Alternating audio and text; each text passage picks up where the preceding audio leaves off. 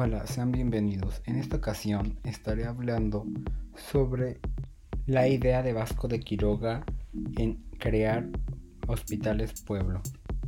Y el segundo tema es el análisis que hizo Miguel Cabrera respecto a la imagen de la Virgen de Guadalupe. Empezando con el primer tema, es necesario recordar que cuando se descubrió América, los conquistadores no sabían cómo tratar a los nativos del continente, preguntándose si eran humanos o animales. A este cuestionamiento llegaron a tres respuestas. La primera fue, estos no son hombres, es un intermedio entre animal y hombre. La segunda respuesta fue, son de la clase de hombres de la que habla Aristóteles, que son hombres sin la capacidad de decidir por ellos mismos. La última y definitiva respuesta fue, son hombres pero no han sido bien educados. Así que ellos como españoles tenían la obligación de educarlos. Cuando la segunda audiencia llegó a esta conclusión, iban a decidir si tratarían a los nativos como vasallos más del rey. Pero entre ellos había un hombre llamado Vasco de Quiroga, quien tenía una idea totalmente diferente de cómo trataría a estas personas. Así que él tuvo la idea de la creación de los hospitales pueblo. ¿Y en qué consistía esto? Se estarán preguntando. La idea de Vasco de Quiroga era de crear pueblos que estuvieran integrados por indígenas que se dedicaran a mantener el pueblo por ellos mismos, pero desde antes ser instruidos por ellos, por los religiosos, enseñándoles cómo debía ser la vida de un buen cristiano.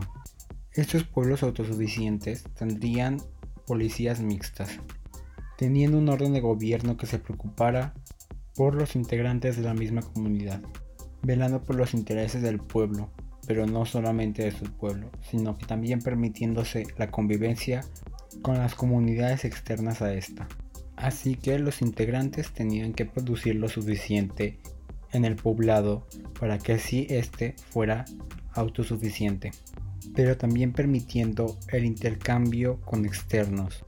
Pero también estos pueblos se permitirían recibir gente de otros lugares que necesitaran su apoyo, su hospitalidad. Es aquí de donde surge el nombre de Hospitales Pueblo, realizando así obras de misericordia, dando de comer al hambriento, vistiendo al desnudo, enseñar al que no sabe, en resumen, siendo hospitalarios. Y pues creo que actualmente esto sería de mucha ayuda con la problemática que hay de migración. ¿Por qué? Bueno, hay dos casos. En el caso de la gente que migra de México a otros lugares, esta idea utópica de pueblo creo que serviría para que estas personas ya no tengan que emigrar. ¿Por qué? Permitiría que éstas se autoampliaran, pero también se ayudarían entre miembros de la comunidad cubriendo entre ellos cualquier necesidad que se les enfrentara. Y en el caso de la gente que solamente va de paso por México dirigiéndose hacia el mismo lugar que la gente proveniente de aquí, refiriéndome como el país receptor de todas estas personas siendo Estados Unidos. En el caso de estos migrantes de paso, este tipo de comunidades les ayudarían para que fuera más fácil su travesía o también ofreciéndoles otra oportunidad para poder establecerse en estos pueblos, evitando algún suceso trágico que se les pueda presentar durante su travesía a Estados Unidos. Y puede que no se quieran quedar en estos mm, hospitales pueblo, porque prefieren conseguir un mejor futuro en Estados Unidos, pero en este caso se podrán evitar todo ese sufrimiento y tal vez vivir de una manera más tranquila en estos lugares. Y no digo que tengan que hacerlo obligatoriamente, pero podría ser una opción más fiable. Aunque del dicho al hecho hay mucho trecho. Bueno, cambiando el rumbo de la conversación, Vasco de Quiroga fue uno de los muchos religiosos que se dedicó a, entre comillas, a educar a los indígenas de aquí de México. Y eso me hace creer que mayormente la conquista fue más religiosa y de creencias que de otra manera. Y un claro ejemplo de esto es la Virgen de Guadalupe, porque después de su última aparición en 1531, el 12 de diciembre, pues este país y la mayoría de Latinoamérica ha tenido un gran amor por la Virgen de Guadalupe. Peregrinos de muchas partes van al templo del Tepeyac para ir a verla en esas fechas el 12 de diciembre cada año. Esta aparición mariana es demasiado famosa. Mucha gente le pide a ella para que le conceda milagros y su imagen es muy usada en prendas, estampas, veladoras. De hecho hay gente que incluso se considera guadalupana sin, sin siquiera este, ser católico. Pero incluso desde hace mucho tiempo ha surgido un dilema. Este, hay gente que ni siquiera cree que la imagen sea real y hay otra gente que cree que sí es real.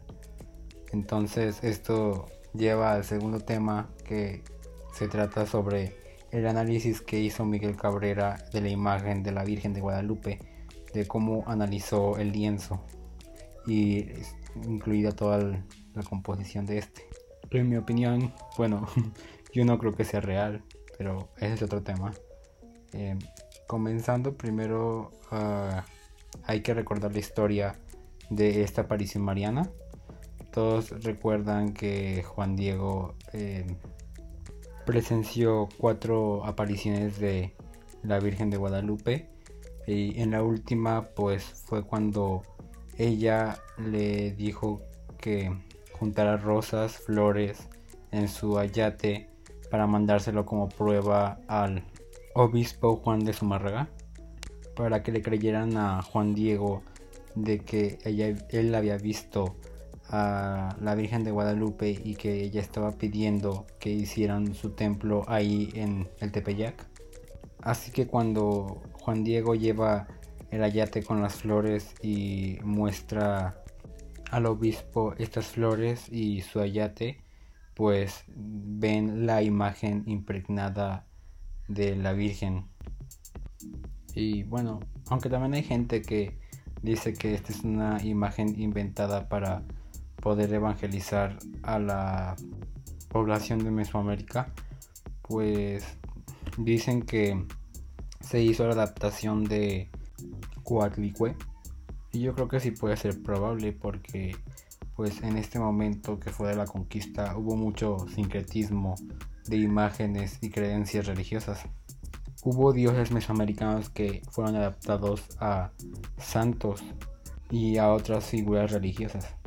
Bueno, regresando al dilema de que si es real o no la imagen eh, puesta o que apareció en la, el ayate de Juan Diego, pues en este caso Miguel Cabrera la analizó y hizo un texto.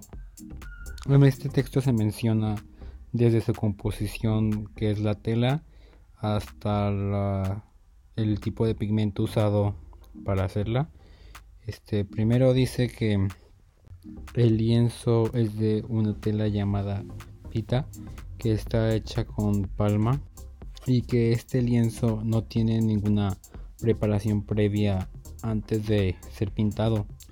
Que en este caso dice que el tratamiento que no tiene es el aparejo. También menciona que son usadas cuatro técnicas. Una es óleo otra es temple la tercera aguazo y la última labrado al temple.